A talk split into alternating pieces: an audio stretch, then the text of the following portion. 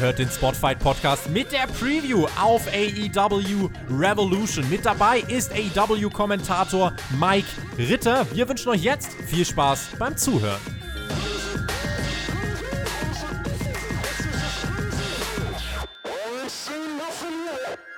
Umwälzende, bisher gültiges bzw. bestehendes verdrängende, grundlegende Neuerungen bzw. tiefgreifende Wandlungen.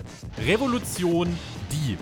Revolution, so heißt auch der kommende Pay-per-view von All Elite Wrestling. In der Nacht von Samstag auf Sonntag präsentiert AEW seine erste Großveranstaltung des Jahres. Nach Full Gear im November ist es der zweite Pay-per-view seit dem Anlaufen der TV-Shows. Wir sprechen heute über die Matchcard und den entsprechenden Aufbau des Events und das ja, habe ich mir vorgenommen mit jemandem, ja, der halt einfach äh, auch mal ganz nah an der Sache eigentlich dran ist. Er kommentiert AEW jede, jede Woche für die deutschen Zuschauer und heute ist er hier nach seiner Hauptkampfausgabe, die er ja auch schon mit mir durchgestanden hat. Mike Ritter. Ja, hallo und danke, dass ich nochmal dabei sein darf, auch wenn es ja eine andere, ein anderes Format ist. Trotzdem bin ich sehr, sehr gerne dabei. Und wir haben ja eine ganze Menge zu besprechen, denn morgen Abend, du hast es gesagt, der zweite Pay-Per-View äh, von AEW seit dem Start der TV-Sendung und der erste in dieser Dekade, nicht in diesem Jahrzehnt. wir haben äh, eigentlich uns vorgenommen, dass wir es heute auch äh, zu dritt angehen mit Günther. Der ist aber nicht da. Was, was hast du mit ihm gemacht? Ja, ich habe keine Ahnung. Ähm, ich weiß nicht, ob, er, äh, ob der Coronavirus schon zugeschlagen hat oder ob es ihn dahin rafft. Ich hoffe nicht, denn er muss ja morgen früh fit sein, denn morgen früh fliegen wir beide ja nach Chicago. Also ähm, morgen früh heißt, wir nehmen das übrigens am Donnerstagabend auf. Zu einer Zeit, wo andere Menschen äh, dem Scheich zusehen, müssen wir beide arbeiten. Ach, also Günther wird wahrscheinlich Koffer packen, so, um diesen Satz zu beenden. Ich denke mal, er packt Koffer, dauert ja alles ein bisschen länger im Alter. Also ich würde lügen, wenn ich sagen würde, ich würde gerade lieber eine Saudi-Show gucken. Ich bin ganz froh, dass wir uns jetzt gerade hören, ehrlich gesagt. Ähm, wieso, das ist doch bestimmt großartig. Äh, Günther werden wir dann auf jeden Fall, aber trotzdem mal eine Hauptkampfausgabe irgendwann in den nächsten Wochen. Der, er, er kann ja nicht die ganze Zeit wegrennen. Das kannst, das kannst du ihm schon nochmal sagen. Und dann nee, aber du musst natürlich ICQ installieren, damit das auch funktioniert. ja, da treffen Generationen aufeinander. Wir beide, wir haben ja schon mal gesprochen. Ähm, die letzten Wochen von AEW, die haben ja generell sehr gute Kritiken aus Internetfachkreisen in An- und Abführung bekommen, aber auch von den Experten. Wir bei Spotfight blicken ja auch wöchentlich auf Dynamite äh, zurück und in den letzten Wochen hat das wirklich sehr großen Spaß gemacht. Wie würdest du so die letzten Wochen von AEW zusammenfassen? Hattet ihr auch Spaß beim Kommentieren? Ja, wir hatten sehr, sehr großen Spaß und ich würde sogar so weit gehen, dass ähm, die letzte Ausgabe von Dynamite, die aus Atlanta, die für mich beste wöchentliche Wrestling-Show seit vielen, vielen Jahren war. Sowohl die, die ich selber kommentiert habe, als auch die, die ich mir sonst äh, angesehen habe. Ich gebe jetzt zu, habe jetzt nicht so viel WWE-Shows gesehen. Deswegen fehlt mir da auch ein bisschen die Vergleichsmöglichkeit. Aber ich glaube, dass ich in meinem Leben genug wöchentliche Shows gesehen habe, um da beurteilen zu können, dass es einfach wirklich gut war. Und ähm, hat sich ein bisschen angedeutet in den letzten Wochen. Es ging stetig bergauf, die Qualität immer besser. Und äh, ich glaube auch mit der Sendung die dann diesen Freitag läuft, sprich mit der, die gestern in den USA gelaufen ist, ähm, gehen wir diesen, diesen Weg weiter. Macht denn eine gute TV-Show das Kommentieren auch leichter für euch? Ja, klar, denn äh, wenn man selber begeistert ist von dem, was man sieht, äh, ist es natürlich auch viel leichter, Begeisterung rüberzubringen. Und ähm, das äh, funktioniert momentan sehr, sehr gut, denn wir sind wirklich begeistert von dem, was wir da sehen. Um eins vielleicht jetzt nochmal im Voraus klarzustellen, wir haben ja schon bei Hauptkampf äh, drüber gesprochen letztes Jahr. AEW hatte jetzt kein Skript mit irgendwelchem erwünschten Wording oder PR-Sprüchen vorgelegt. Wir hören heute die Meinung des Wrestling-Fans Mike Ritter, oder? Ja, also ich glaube, AEW weiß gar nicht, dass ich heute einen Podcast mache. Insofern es, können sie mir da auch nichts vorschreiben. Nein, machen sie aber auch nicht. Und auch in den USA ist es ja so, dass äh, die Kollegen und auch die, die Wrestler sehr häufig in Podcasts äh, zu Gast sind und äh, da gibt es keine Vorgaben, was da genau, genau gesagt werden darf oder nicht gesagt werden darf. Ähm, da ist man Gott sei Dank sehr, sehr frei in dem, was man macht. Da gibt es ja auch im Gegensatz zu WWE, da meidet man ja zum Beispiel den Kontakt mit beispielsweise Observern und diesen Dirt Sheets. Da waren jetzt mittlerweile Cody und Brandy, die waren schon relativ oft bei äh, Melzer und Alvarez zu Gast und deswegen, ja, würde ich sagen, äh, schauen wir doch jetzt einfach mal auf diese Card von Revolution und beginnen mit einem Match, was ja jetzt auch erst in der letzten Dynamite-Ausgabe mit dazu gekommen ist. Es ist ein Match, dem jetzt gar nicht so viel Geschichte zugrunde liegt. Pack gegen Orange Cassidy. Ich finde, diese große Geschichte brauchst du vielleicht in dem Fall gar nicht, weil dieser Clash dieser Charaktere, der ist schon sehr einzigartig, oder? Ja, und wer wissen möchte, wie es dazu gekommen ist und es vielleicht noch nicht gesehen hat, kann ja dann natürlich Dynamite äh, am Freitag 21.50 Uhr sehen. Deswegen gehen wir gar nicht groß ein auf das, was da passiert ist. Aber du hast es vollkommen richtig gesagt, dieser Clash ist eigentlich das, was das Match interessant macht. Und es ist natürlich das erste offizielle Single-Match von äh, Orange Cassidy.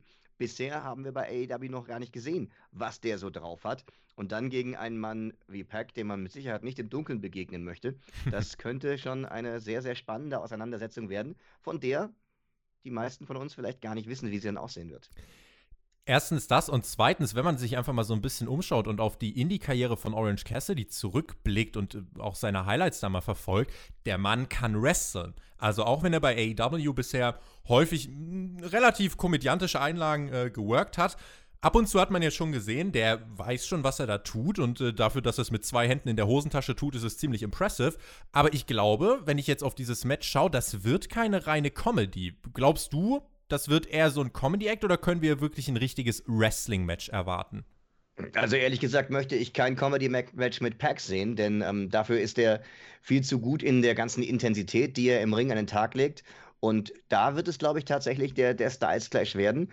Und äh, Orange Cassidy muss zeigen, wie viel er auch einstecken kann. Ich glaube, ähm, er wird eine Menge einstecken müssen. Aber die Frage ist natürlich, wie viel kann er auch austeilen und wie geht es am Ende aus? Wird es eine klare Sache? Geht es schnell oder kann er tatsächlich mithalten. Ich bin gespannt. Ich bin auch gespannt, bin mir aber relativ sicher, dass das Match jetzt nicht allzu lang gehen wird. Das ist als Ergänzung für die Card, finde ich, äh, absolut zweckmäßig. Das wird einfach auch ein relativ auflockerndes, kurzes, knackiges Element sein, an dessen Ende, ich hoffe, ich darf dich jetzt nach einem Sieger fragen, an dessen Ende Pack sich meines Erachtens nach durchsetzen sollte. Magst du, ja, eigentlich musst du eine Prediction abgeben, wenn wir hier in der Preview sind ist das so. Muss, wenn ich tippen muss, dann tippe ich natürlich auch auf Pack. Aber vielleicht sollten wir noch, bevor wir über die einzelnen Matches äh, reden, darüber sagen, wie man das Ganze überhaupt sehen kann. Oder hast du das schon, schon erwähnt? Äh, ich hätte es selbstverständlich im Laufe dieses Podcasts noch erwähnt, aber wenn ihr das. Das kann man gar nicht oft genug sagen. man kann alte es gar nicht. Kommentatorenregel. Die alte Kommentatorenregel, ja, ich bin ja noch ein Anfänger. Bin auch nur in diesem Internet unterwegs. Von Fernsehen habe ich keine Ahnung. Äh, ihr könnt das Event selbstverständlich äh, schauen, wie beim letzten Mal über Fight TV. Dort könnt ihr es bestellen und ihr könnt es dieses Mal auch noch über eine andere Möglichkeit sehen. Wenn ihr Sky-Kunde seid, Sky Select, eure Anlaufstelle für 16 Euro, wenn ich es richtig im Kopf habe? Fragezeichen. Korrekt, 16 Euro ähm, und natürlich wie immer inklusive aller Wiederholungen und ab Montag, glaube ich, Ganze, das Ganze auch auf Abruf im Sky Store. Also ähm, wer sowieso Sky-Kunde ist und sagt, ja super, das gucke ich mir doch auf dem großen Fernseher in feinstem HD an, dann ist Sky jetzt auch für All Elite Wrestling eure Anlaufstelle. Freuen wir uns riesig drüber. Ähm, Günther und mich ähm, verbindet ja eine lange Freundschaft und berufliche Vergangenheit mit Sky Premiere DF1. Also wir sind ja schon sehr lange für die Kollegen da aktiv und freuen uns, dass wir da jetzt wieder zurückkehren können. Und das ist natürlich auch der Grund, warum Günther und ich dann äh, morgen live in Chicago mit dabei sind. Ähm, für, da wir für Fight und für Sky kommentieren, ist es ganz ein bisschen einfacher, wenn man da vor Ort ist. Wenn ich Günther ein schlechtes Gewissen machen möchte, dürfte ich aber auch auf Englisch gucken. Das, diese Option gibt auch bei Fight und bei Sky. Diese Option äh, geht bei beiden. Ähm, klar, äh, bei Fight ist es so, es gibt zwei unterschiedliche Streams. Es gibt einmal den Stream in Deutsch und in Englisch. Kann sein, dass die nicht 100%ig gleichzeitig sind, wobei das dieses Mal tatsächlich so sein sollte. Und bei Sky funktioniert es natürlich wie immer über die Zweikanaloption. Die Dark Order, die haben auch sich so einen eigenen Kanal aufgebaut. Sie haben ja das ein oder andere Recruitment mittlerweile hinter sich und natürlich das, was da im Moment über allem schwebt und worüber spekuliert wird, das ist der Exalted One. In der letzten Ausgabe von Dynamite kündigte die Dark Order an, dass man bei Revolution antreten wird gegen SCU, Frankie Kazarian und Scorpio Sky. Und man sprach auch über Christopher Daniels, der sei obsolet geworden. Jetzt äh, könnte man da natürlich ganz viel reininterpretieren. Der ein oder andere wird sagen, ja, wir sehen den Fallen Angel Christopher Daniels als Anführer der Dark Order. Andere, ich gehöre dazu, spekulieren in eine Richtung, äh, dass jemand, der bei WWE gerade dabei ist, na, in zwei, drei Tagen wird er äh, seine Papiere dann kriegen, beziehungsweise er ist dann einfach aus seinem Vertrag äh, freigestellt, er wird ja nicht verlängern. Matt Hardy. Was glaubst du, kann Matt Hardy äh, der Dark Order ähm, bringen? Ist das jemand, der, der zuträglich für diese Fraktion ist oder hältst du das eher für eine Spekulation, die man mit sehr viel Vorsicht genießen sollte? Ja, erstmal ist es natürlich zum jetzigen Zeitpunkt ganz klar eine Spekulation. Was man mehr oder weniger gesichert weiß, ist, dass der Vertrag von Matt Hardy ausläuft.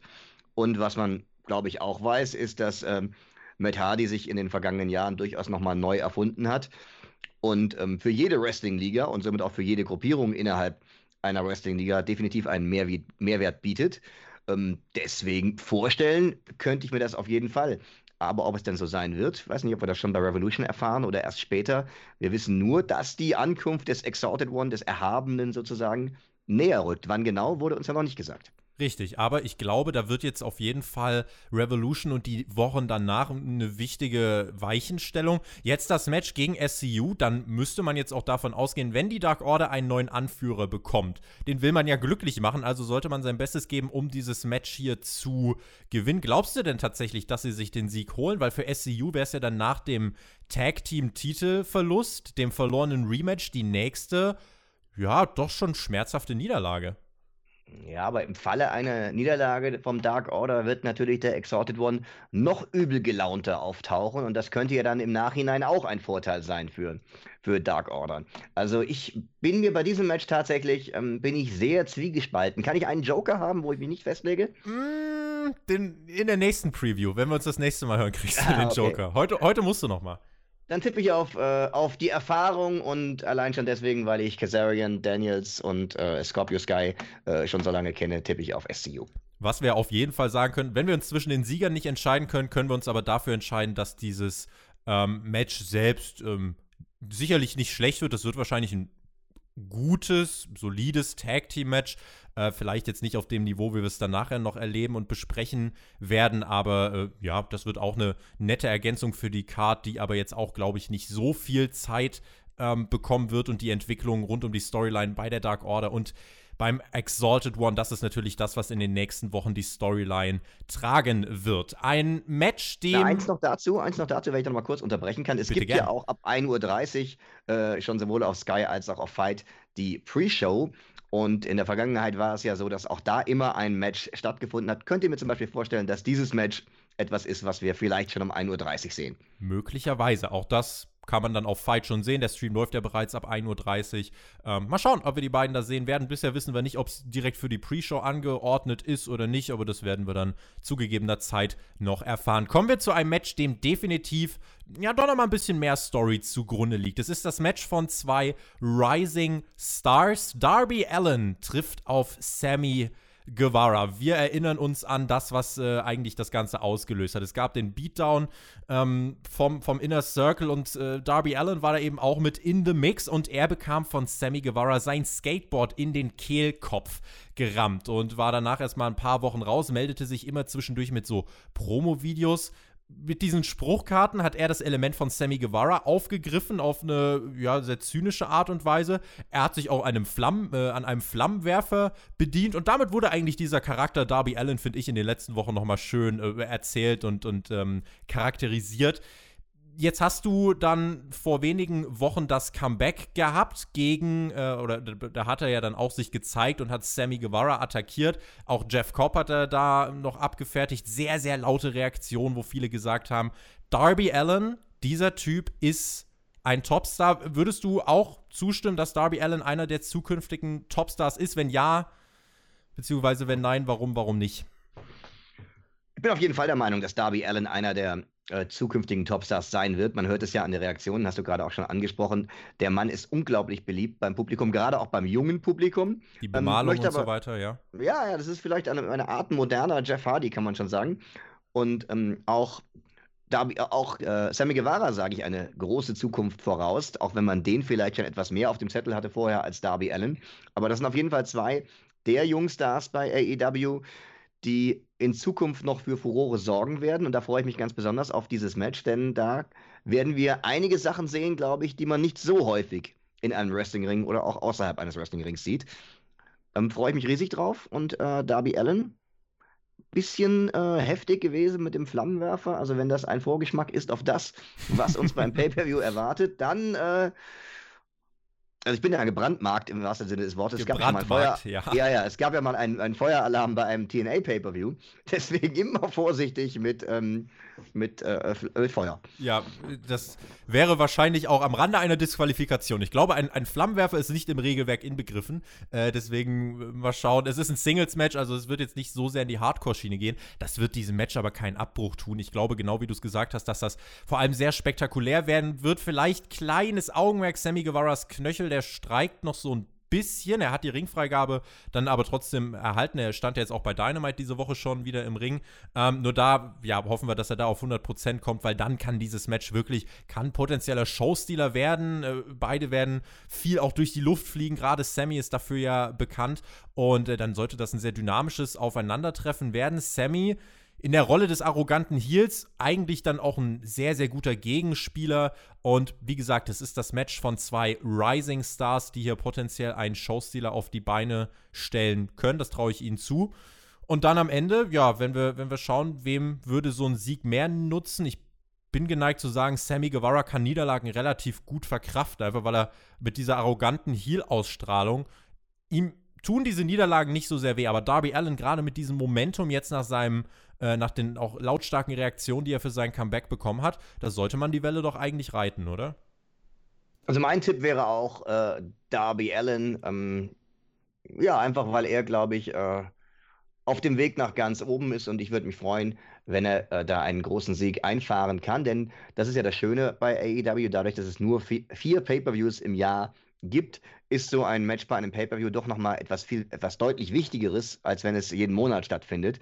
Ähm, deswegen würde ich Darby Allen hier diesen großen Sieg gönnen. Der zweite Titelwechsel der AEW-Geschichte, den hatte Nyla Rose zu verantworten. Die Women's äh, Division ja gerade letztes Jahr häufig ins Kreuzfeuer der Kritik geraten. Ich habe das ja auch mit dir dann schon mal in dieser Hauptkampfausgabe vor einigen Wochen angesprochen. Alles, was mit dem Nightmare Collective vorgefallen ist, alles wollte nicht so ganz recht funktionieren. Aber AEW hat reagiert. Das Nightmare Collective gibt es beispielsweise mittlerweile gar nicht mehr und die Women's Division scheint sich gefangen zu haben. Wie würdest du im Moment die Lage in der Women's Division bei AEW beschreiben, wenn du sie mal vergleichst mit der Anfangsphase und dem Monat, sagen wir mal Oktober, November? Mm, ja, ich stimme dir zu, dass es da vielleicht ein paar kleine Anfangsschwierigkeiten gab. Ich sehe es nicht ganz so negativ wie viele andere, ähm, aber es waren natürlich viele Wrestlerinnen dabei, die den Leuten vielleicht nicht viel gesagt haben. Und da hat man eventuell etwas versäumt, sie dem Publikum etwas besser vorzustellen, sondern hat sie einfach in den Ring gestellt. Und ähm, da hat vielleicht auch ein bisschen die Tiefe in den Matches gefehlt. Da ähm, würde ich ähm, zustimmen. In den letzten Wochen gefällt es mir sehr gut. Gerade ähm, das Damenmatch in der Atlanta-Ausgabe zum Beispiel fand ich wirklich gut. Ähm, in der aktuellen Ausgabe gibt es ein Four-Way-Match, ähm, sehr international, mit zwei Japanerinnen, mit Shanna und äh, Big Swole. Ähm, auch das gefällt mir sehr, sehr gut. Und dann natürlich eben dieses Match bei äh, Revolution, das Titelmatch Nyla Rose gegen Chris Statlander. Äh, Chris Statlander hat sich durchgesetzt als Nummer 1 Herausforderin. Nyla Rose hat es in der letzten Ausgabe gesagt, ähm, ihr ist es egal, wer die Gegner sein werden, ähm, denn sie wird nur einfache Titelträgerin bleiben, denn niemand ist so ein Biest wie sie. Und wenn ja, sie angry ist, äh, dann äh, zerbricht sie Bitches. An diese Line kann ich mich auch noch erinnern.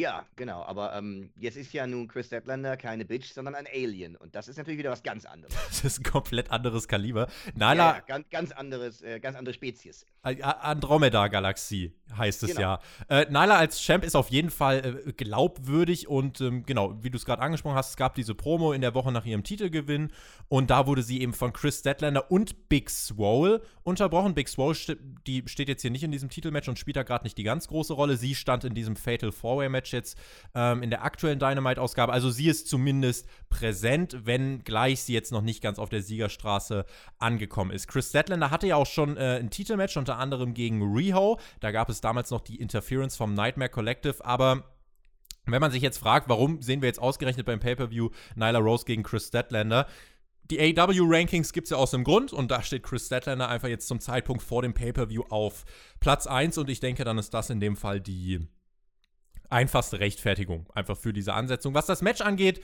qualitativ Nun, also Nyla Rose ist durchaus noch äh, im Ring nicht dieser gestandene TV-Wrestler. Alexander Bedranowski, ehemaliger Wrestler und Experte in unserem Podcast-Team, der hat das auch gut schon häufig jetzt ausgeführt und analysiert, was es da braucht, um in einem TV-Produkt gut dazustehen. Das Match von Rio und Nyla Rose, da waren sich alle einig, das hat uns überzeugt. Das war wohl das beste Nyla Rose-Match, was wir alle bisher gesehen haben. Da spielte natürlich das Ding groß gegen klein eine wichtige Rolle und das Match war auch einfach von den entsprechenden Producern sehr gut ausgelegt. Ich bin ehrlich, hier beim Pay-Per-View erwarte ich ein Match nicht ganz auf diesem Niveau. Es sind halt auch andere Umstände. Also, du hast gerade schon gesagt, ähm, Chris Statlander ist jetzt nicht wie, nicht wie Riho äh, mal eben zum Zerbrechen gedacht. Äh, es ist aber jetzt, wenn ich so die Card sehe, ehrlicherweise das Match, bei der ich mich jetzt mal, was die Erwartung angeht, am meisten zurückhalte. Ja, du hast gesagt, beim letzten Mal von Nyla Rose war die Story groß gegen klein. Ich glaube, das wird immer die Story sein, wenn äh, Nyla Rose in den Ring steigt. Zumindest außer ähm, Awesome Kong kehrt nochmal zurück und danach sieht es ja momentan nicht aus.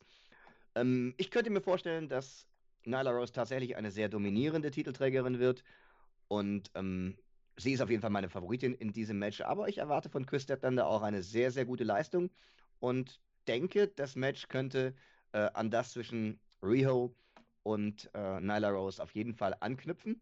Ähm, sind wir gespannt. Also ich glaube, es wird ein gutes Match, ein schönes Damenmatch ähm, und am Ende wird sich meiner Meinung nach Nyla Rose durchsetzen. Ich glaube auch, Zeit für einen Titelwechsel ist noch nicht. Also Nyla Rose, die sehe ich da auch definitiv als ähm, Siegerin, wenn man jetzt noch mal so einfach auf die Women's Division schaut, auch für die Zukunft gesehen. Es gibt definitiv mehr Linie als noch vor ein paar Monaten. Und wenn dieses Match jetzt hier wirklich auch gut für beide äh, auf beide zugeschnitten ist und wenn man vor allem sich der Stärken der beiden bewusst ist. Also man sollte Nyla Rose und Chris Statlander jetzt zum Beispiel nicht irgendwie eine lange Grappling-Phase oder so schicken, sondern äh, Chris Statlander ist sehr athletisch, Nyla Rose ist sehr gut, äh, wenn es äh, in der Umsetzung von Power Moves, äh, wenn es darum geht. Und mit diesen Elementen muss man eigentlich, finde ich, dann hauptsächlich in diesem Match arbeiten. Dann das Match vielleicht einfach auch gar nicht zu lang strecken, sondern wirklich sagen, okay, short and simple, wir geben den acht Minuten oder so und dafür aber wirklich äh, gut ausgedachtes Match-Layout,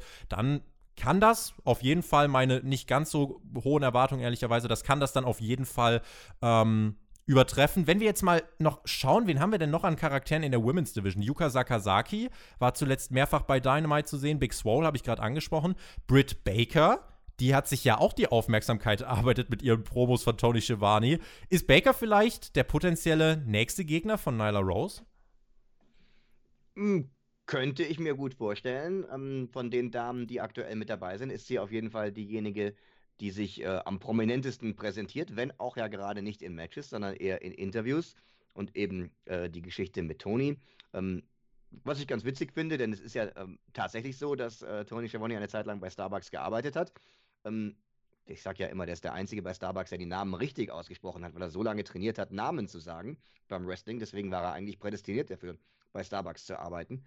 Ähm, aber er hat das eben gemacht, um seine Krankenversicherung eben zu haben. Das war der Grund. Denn ähm, ich weiß nicht, ob das alle wissen, das Krankenversicherungssystem in den USA ist jetzt nicht gerade ideal. Und es gibt nicht so viele Arbeitgeber, die für alle äh, Beschäftigten eine Krankenversicherung bezahlen. Starbucks macht das und deswegen hat Tony da gearbeitet. Finde ich, da ist nichts Verwerfliches dran. Aber so wie Britt Baker das macht, ist es dann auch ganz witzig. Es ist ein äh, schönes Duo. Es ist vielleicht ein sehr krasser Gegensatz, aber zumindest so grundsätzlich geht es eigentlich in die Schiene Pete Dunne und Matt Riddle, das, was wir bei NXT sehen. Es sind halt die Gegensätze, die manchmal halt wirklich super gut funktionieren. Und Britt Baker und Tony Schiavone als Team, äh, das war in den letzten Wochen wirklich eine sehr unterhaltsame Kombination. Also, wir können der Women's Division eine Besserung attestieren im Vergleich zu den letzten Monaten und wünschen uns, da sind wir auf einer Seite, dass dieser Trend sich bestätigen und fortsetzen wird. Dustin Rhodes, der hat mit Cody Rhodes das von Sports Illustrated gekrönte Match des Jahres 2019 bestritten und hat damit auch wirklich nochmal seinen Namen in den Topf geworfen von Leuten, bei denen man echt sagen muss, krass, hätte man ihm vielleicht gar nicht zugetraut. Der geht jetzt nochmal richtig auf. Und Dustin wird treffen auf Jake Hager hier bei AEW Revolution. Der Grund für diese Fehde der geht zurück bis in den November. Wir hatten dort die Attacke von Jake Hager gegen Dustin nach dem Contract Signing. Da hatte er die Autotür genommen und hat die Dustin äh, ja, gegen den Arm gehämmert. Dann Dustin mehrere Wochen raus gewesen, kam aber zurück, bestritt einige Matches, bei denen viele eben gesagt haben, das bestätigt das, was ich gerade schon gemeint habe Was der noch in sich hat, ist wirklich für das Alter absolut beachtlich. Besiegt ja unter anderem dann auch Sammy Guevara vor einigen Wochen und forderte dann Jake Hager heraus. Die haben sich ja auch in Brawls immer und immer wieder in die Haare bekommen. Es ist ganz offensichtlich ein Programm aus dem Midcard-Bereich, bei dem man aber definitiv nicht unterstellen kann, dass es vernachlässigt wurde, wie ich finde. Wie gefällt dir die Geschichte von Dustin Rhodes und Jake Hager und welches Match erwartet uns bei Revolution? Es wird ja auch das erste Match vom früheren Jack Swagger sein. Also zunächst mal bin ich der Meinung, dass äh, der Award für das beste Match des Jahres absolut verdient an Cody und Dustin Rhodes geht, denn das war wirklich ein Riesenmatch, was die beiden da in Las Vegas gezeigt haben. Und ähm, wenn man bedenkt, dass Dustin Rhodes jetzt bereits seit fünf Dekaden im Wrestlingring steht, äh, ist es wirklich unglaublich, was der noch drauf hat. Also der ähm, hatte tatsächlich vor Double or Nothing mit dem Gedanken gespielt, seine Karriere dann nach diesem Match zu beenden. Ähm, wurde dann Gott sei Dank noch einmal umgestimmt, denn er hat echt noch viel zu bieten. Natürlich wird er nicht mehr äh, jede Woche 20 Minuten Matches bestreiten, aber wenn er in den Ring steigt, dann liefert er ab und ich glaube, das wird er auch gegen Jake Hager, ungeschlagen bei Bellator, sein erstes Match bei AEW. Ähm, und nach der Attacke gegen Dustin Rhodes auf jeden Fall ein Match, was eine Hintergrundgeschichte hat. Ähm, und wer auch immer dieses Match gewinnt, wird, glaube ich, dann auch in der Zukunft nicht in der Midcard stattfinden, sondern sich auch weiter nach oben arbeiten. Insofern ein durchaus wichtiges Match, bei dem ich leider, leider für Dustin dann doch leichte Vorteile für Jake Hager denk, äh, sehe. Er ist jünger, er ist in einer absoluten Topform, er ist ein Trainingsfanatiker und ja, ich sehe Jake Hager da leider vorne. Und es ist ja, wie gesagt, es ist sein erstes Match. Ich bin gespannt. Ähm, er hat ja zuletzt seine Aufmerksamkeit eben auf den MMA-Bereich gelegt, viel trainiert. Er ist als Gegner für, für Dustin definitiv eine andere Nummer als Sammy Guevara. Also auch die Art und Weise, wie beide miteinander arbeiten, wird eine andere sein. Es hängt einfach, die Qualität dieses Matches wird von der Chemie der beiden abhängig. Ich glaube, das wird sehr oldschool-mäßig werden wichtig ist halt generell für dieses Match, dass es diese Storyline drumherum gibt. Die Paarung als solche wäre ohne Geschichte einfach so, vielleicht nehme ich etwas Fahrt. Das wäre dann wirklich eher dieses Goldust gegen Jack Swagger. Aber bei AEW ist es dann eben Dustin Rhodes gegen Jake Hager und damit stehen zwei Charaktere im Ring, die eine gemeinsame Geschichte haben.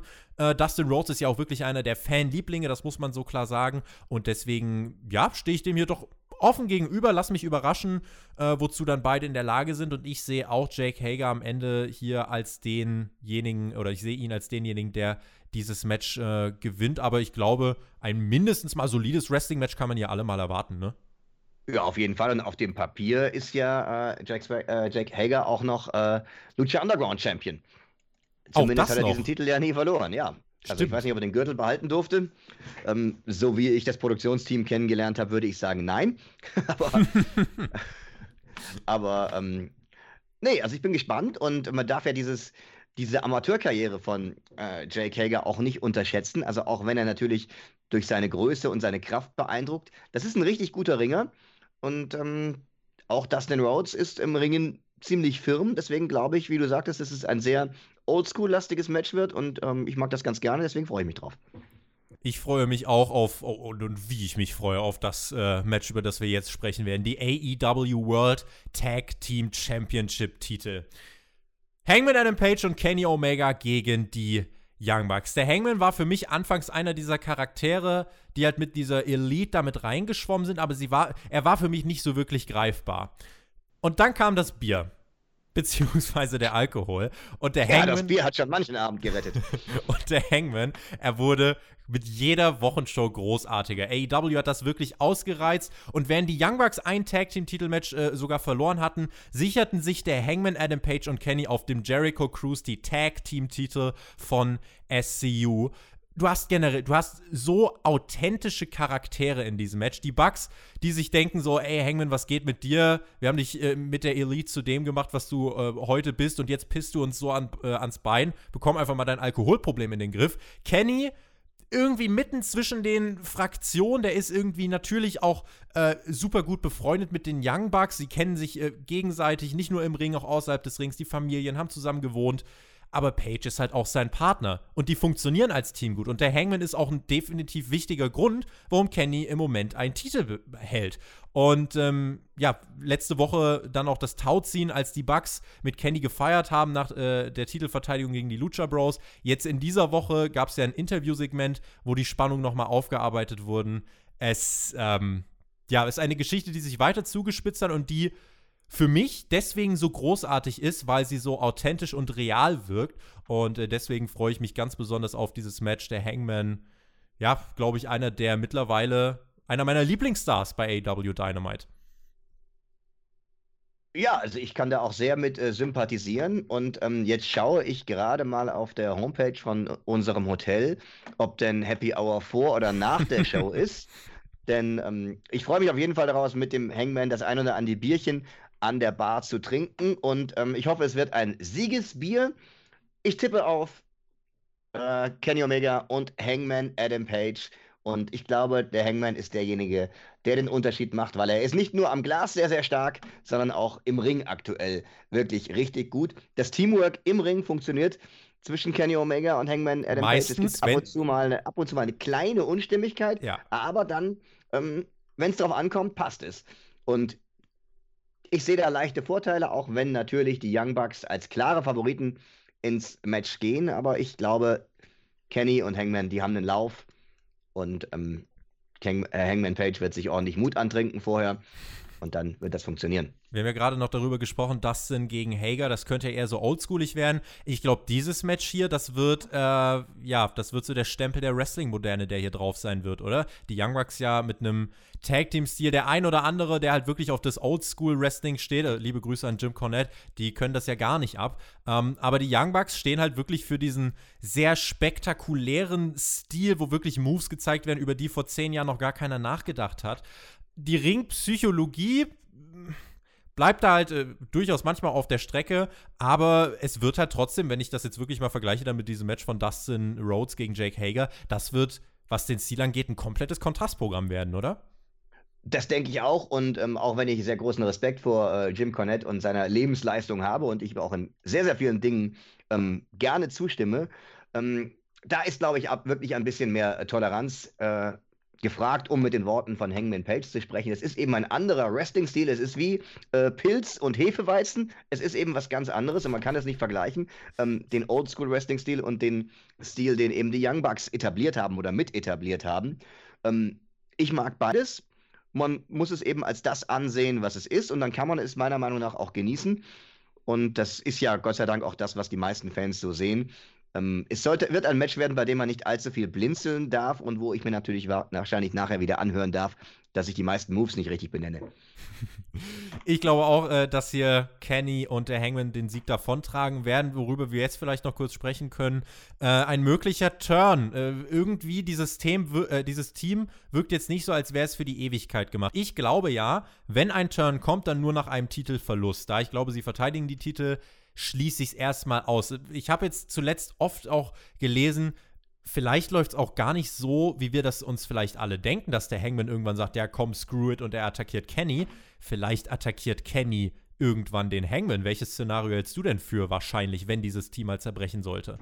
Vielleicht bleibt auch alles so, wie es ist. Das ist ja auch eine Möglichkeit. Und ähm, der Hangman, ich glaube, aktuell ist es so, der zieht sein eigenes Ding durch, er trinkt sein Bierchen und äh, solange der Erfolg da ist, gibt ihm das ja auch recht. Und der Erfolg kann sowohl im Team da sein, kann natürlich auch wieder im Einzelbereich da sein. Deswegen glaube ich, ähm, können wir uns da auf so manche Überraschungen noch gefasst machen.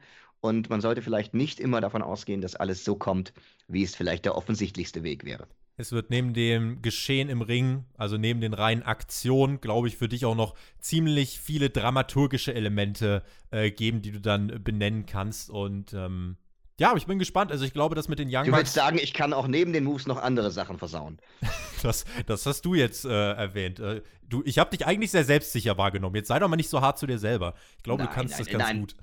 Nein, ich, ich komme damit auch gut klar, wenn jemand sagt, dass ich nicht alle Moves richtig benenne. Ähm, Bei der Frequenz, die hier zu erwarten ist, ist das aber jetzt auch keine Schande, finde ich.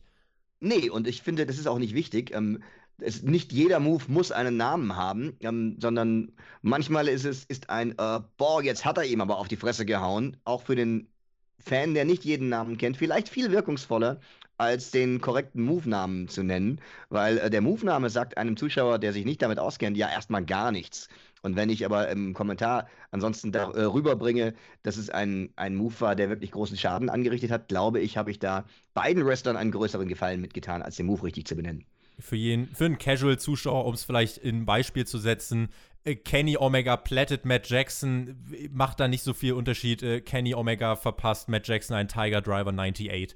Äh, das ist dann letzten Endes kommt es auf selbe hinaus. Da bin ich auf deiner Seite. Kenny Omega, wenn wir seinen Namen jetzt noch so oft in den Mund genommen haben, es gab ja das Match gegen Puck bei Dynamite in der aktuellen Ausgabe. Ein Match, was überragend war, äh, was mhm. auch von allen Seiten wirklich gelobt wurde, was man sich unbedingt wirklich ansehen sollte, wenn man denn die Möglichkeit irgendwie ähm, dazu hat. Wie. Ja, diese Möglichkeit hat man doch. Also jetzt brauchst du ja nicht sagen, wenn man die Möglichkeit hat, sondern die Möglichkeit ist am Freitag 21.45 Uhr auf TNT-Serie und wer kein TNT-Serie empfangen kann, ähm, es gibt ja auch noch den YouTube-Kanal von äh, TNT-Serie, wo auch immer ganze Matches hochgeladen werden. Immer Montag, Dienstag, Mittwoch in der Regel gibt es da ein, ein ganzes Match, eben auch mit deutschem Kommentar, wer das möchte. Ansonsten gibt es ja auf dem äh, All Elite-Kanal auch die englischen Matches und ähm, ich kann um da ein bisschen Werbung für die Ausstrahlung am Freitag zu machen, äh, sagen, dass der Werbebreak, der bei den US-Kollegen im Match logischerweise gewesen ist, denn es war ja ein 30 Minuten Ironman-Match, äh, der ist bei uns nicht. Das heißt, wir haben das Match von der ersten bis zur letzten Sekunde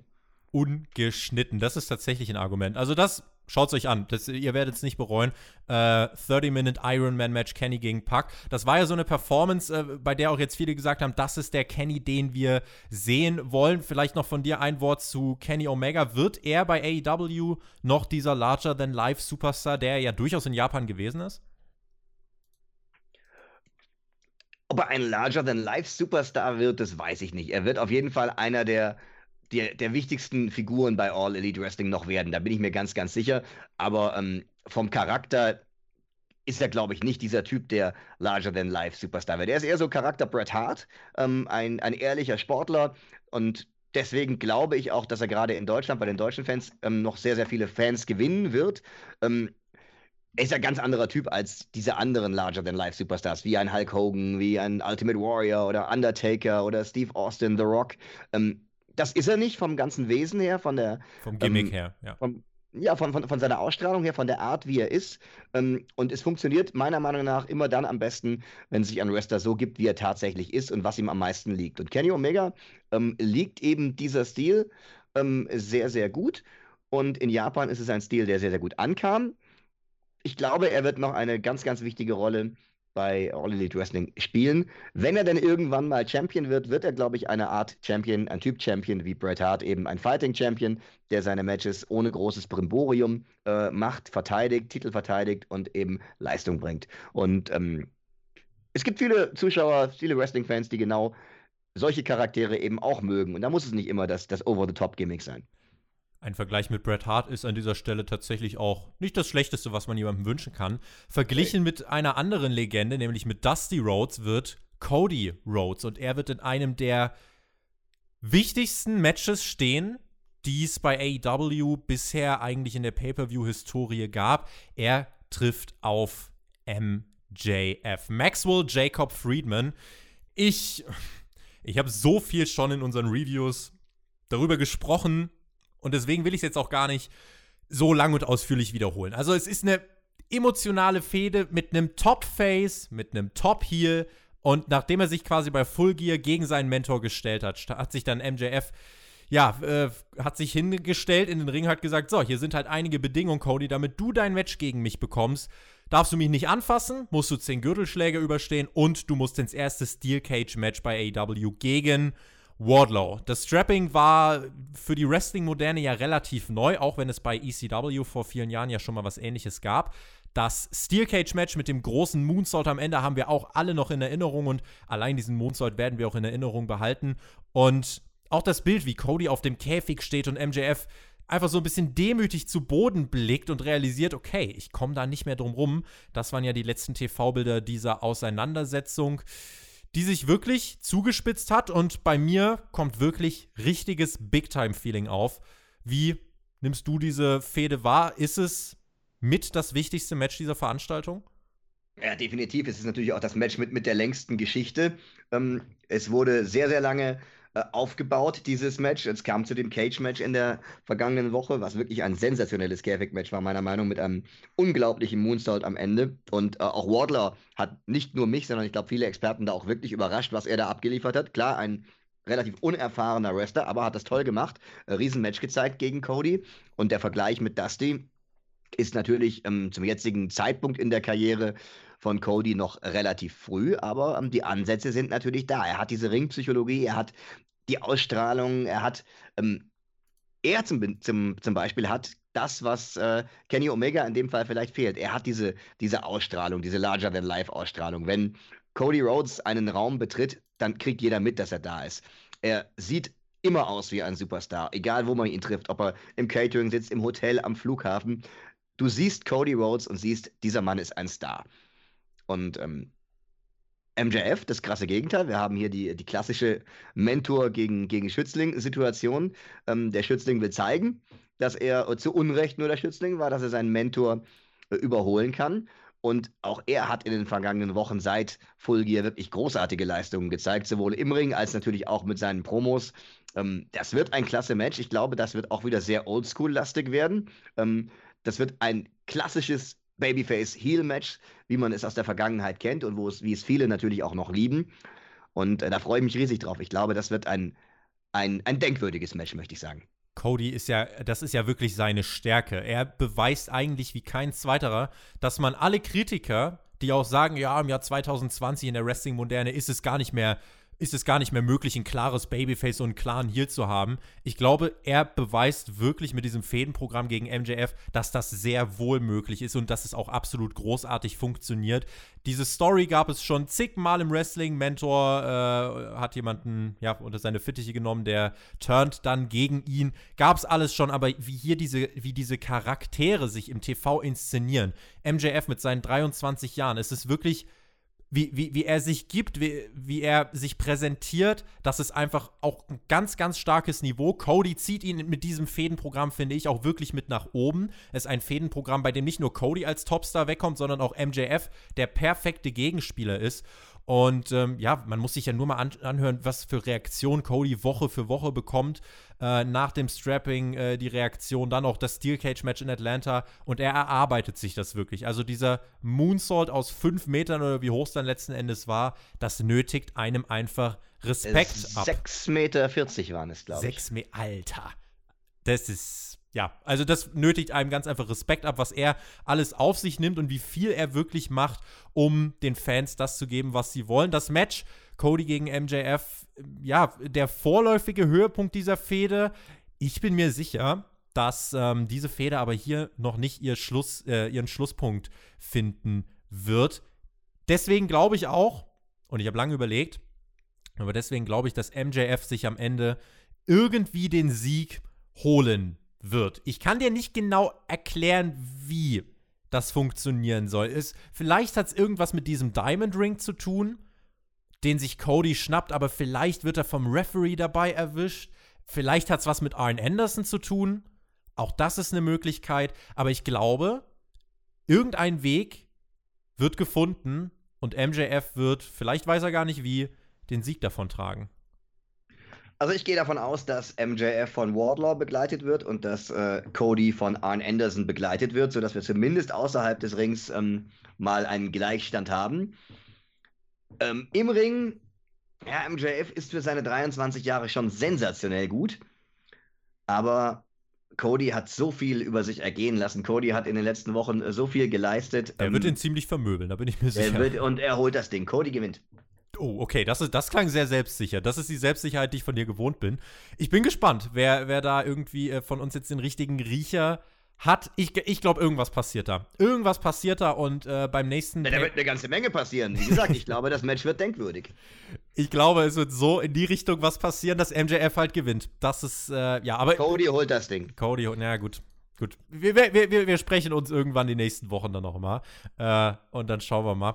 Ich bin auf jeden Fall gespannt. Das wirklich Big-Time-Feeling und allein das schon ein Kaufargument. Allein dafür kannst du eigentlich die äh, 16 Euro für den, für den Pay-Per-View bezahlen. Das ist wirklich, ja, sehr, sehr gute Werbung. Ein Match haben wir dann aber noch offen und das ist der Main Event. Es geht um den AEW World Championship Titel. John Moxley trifft auf Chris Jericho. Es begann mit einem Angebot. Jericho sah Moxley als größte Bedrohung, also wollte er ihn im Inner Circle. Bot ihm dann noch ein Auto an, ein Ford GT. Moxley nahm auch an, feierte mit dem Inner Circle, sagte dann aber allen, äh, eigentlich habe ich nur Spaß gemacht. Ich würde dem Inner Circle niemals beitreten. Ihr seid eine Gruppe von Vollpfosten. Da gab es den Schlag mit der Bubbly-Flasche von Mox gegen Jericho. Und Mox hatte aber weiter den Autoschlüssel. Jericho rächte sich, indem er Moxley ja ein, eine, eine Spitze aus seiner Jacke ins Auge rammte. Mox zählt seitdem, und das ist mittlerweile fast zwei Monate her, glaube ich, äh, zählt seitdem diese Augenverletzung und äh, musste ordentlich auch einstecken bei dem Beatdown damals. Aber Mox besaß, wie gesagt, weiter die Autoschlüssel. Die waren auch ein Schlüsselelement. Haha. Mox rächte sich nämlich an Santana, rammte ihm diese Autoschlüssel des Ford GT ins Auge, konnte sich dann im Eye for an Eye Match gegen Santana durchsetzen. Chris Jericho zog alle Register, holte sich Jeff Cobb als äh, Auftragskiller mehr oder weniger. Der sollte Mox zermatschen, aber Mox hat auch das überstanden. Und jetzt ähm, beim Wait-In in dieser Woche gab es dann auch noch mal die große Auseinandersetzung. Und ja, letzten Endes, Jericho hatte jetzt das letzte Wort. Wer hat denn beim Pay-Per-View das letzte Wort und wie gefällt dir die Fehde dieser beiden Superstars, die ja auch bei WWE schon gegeneinander angetreten sind? Ja, war damals auch ein ziemlich gutes Match, wenn ich das richtig in Erinnerung habe. Aber äh, Moxley hat sich weiterentwickelt und Jericho hat sich neu erfunden, ist für mich in der Form seines Lebens. Ähm, deswegen wird auch das, glaube ich, ein Match, an das man sich sehr, sehr lange erinnern wird, auch wenn es ganz anders aussehen wird als das Match zwischen Cody und, äh, und MJF. Ähm, schwer da zu sagen, wer da äh, der Favorit in diesem Match ist. Finde ich auch, das finde ich tatsächlich, hier habe ich am längsten überlegt, weil ich glaube, das hier hängt auch viel damit zusammen, wie geht Cody gegen MJF aus. Weil ich mir nicht vorstellen kann, wenn wir jetzt mal annehmen, dass Cody MJF das vorletzte Match wird, man lässt eigentlich nicht zweimal den Bösewicht gewinnen. Aber ich, auf der einen also Seite. Ich, ich zitiere da mal Peter William, der hat ja immer gesagt, Champion zu werden ist die eine Sache, Champion zu bleiben eine ganz andere. Ähm, ja, bisher hat sich äh, Chris Jericho immer relativ gut aus der Affäre gezogen, ähm, wenn es gegen, gegen ähm, Moxley ging, aber er hatte eigentlich auch fast immer die Unterstützung vom Inner Circle. Ich weiß nicht, ähm, vielleicht. Ja, es ist, äh, man hat, man hat hier, man äh, hat hier. Ähm, Moxley ist für mich der leichte Favorit, aber Chris Jericho mit seiner Erfahrung Jetzt, jetzt zieh mal einen Joker, da lege ich mich nicht fest. äh, mein nicht vorhandenen Joker, ich lege mich nicht fest. In, in, bei dem Match kann ich es verstehen. Es gibt nämlich auch einen Grund, warum es so unfassbar schwer ist, sich hier zu entscheiden, weil Moxley hat so viel Momentum, dass er bereit ist für einen Titelgewinn. Chris Jericho ist aber so großartig, dass er noch nicht bereit ist, den Titel zu verlieren.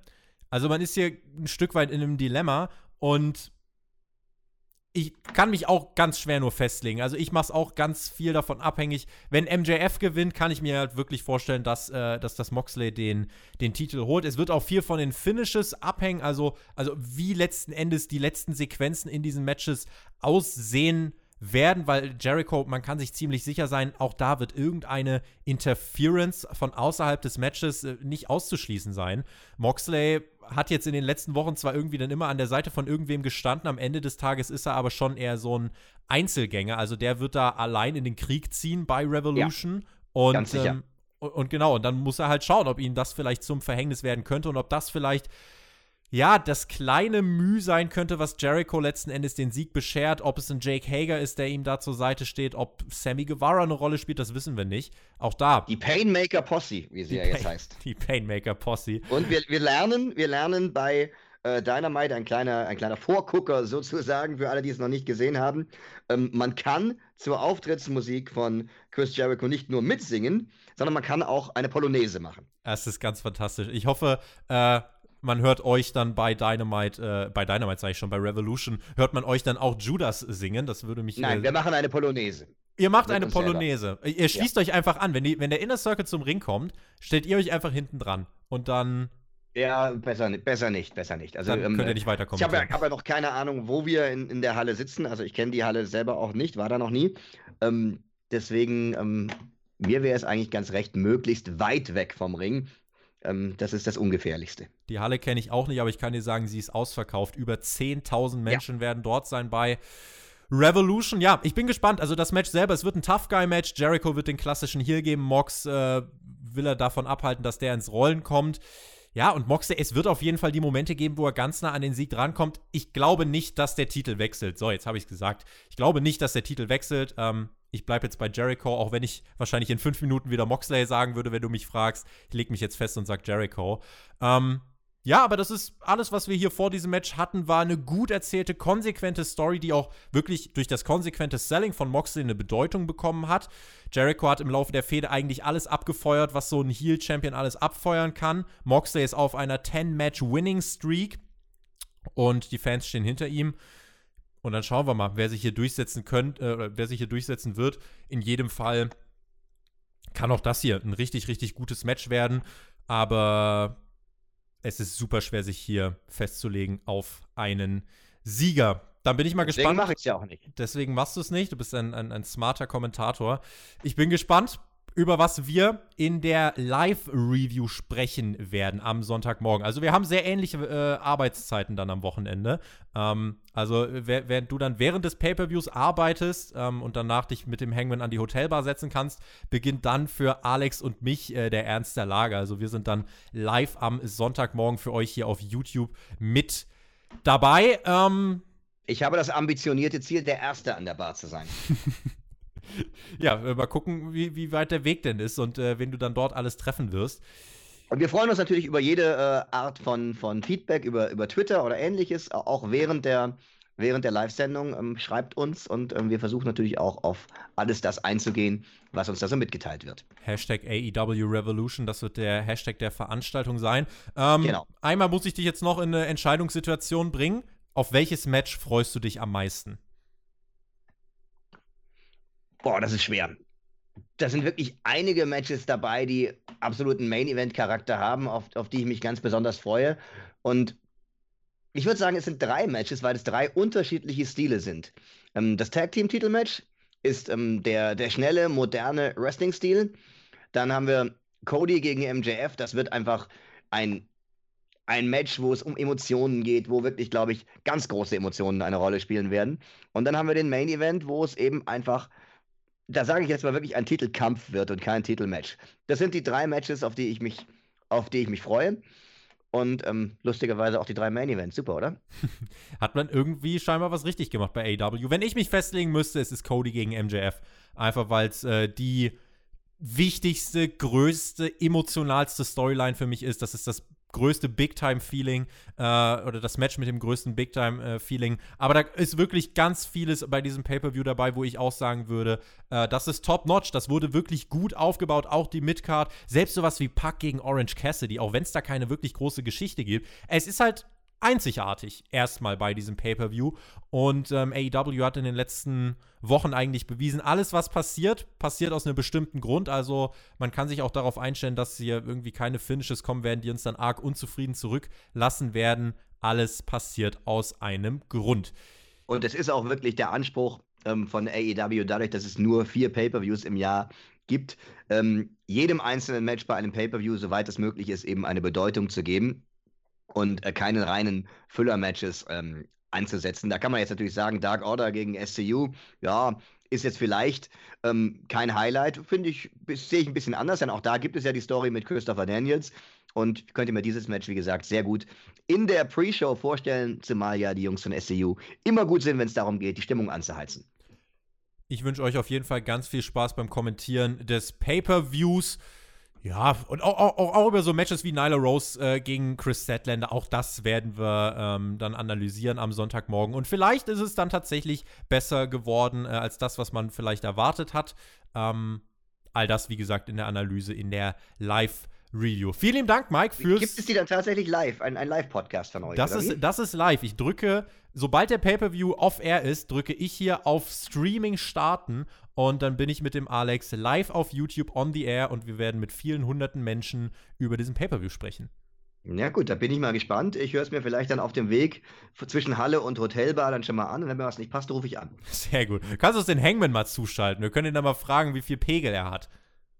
Ja, das machen wir dann an der Hotelbar. Sehr schön. In jedem Fall, euch viel Spaß beim Kommentieren. Vielen lieben Dank an euch hier da draußen fürs Zuhören. Ihr wisst, wie ihr den Pay-Per-View schauen könnt und ihr wisst, wie ihr dann die Review dazu hören könnt. Wir hören uns sicher auch mal wieder, Mike. Und äh, dem, Günther, dem Günther richtest du auch ganz liebe Grüße von mir aus. Danke fürs Zuhören. Du hast die Schlussworte. Genießt Wrestling, genießt AEW Revolution. Viel Spaß. Bis dahin, wen es betrifft am Sonntagmorgen. Macht's gut. Auf Wiedersehen. Tschüss. Ja, vielen Dank nochmal für die Einladung. Danke fürs Zuhören und ähm, viel Spaß in der Nacht von Samstag auf Sonntag 1.30 Uhr Pre-Show, 2 Uhr dann der Pay-Per-View bei Fight oder bei Sky Select. Wir sind für euch in Chicago und wir freuen uns auf euch und auf euer Feedback. Bis dann.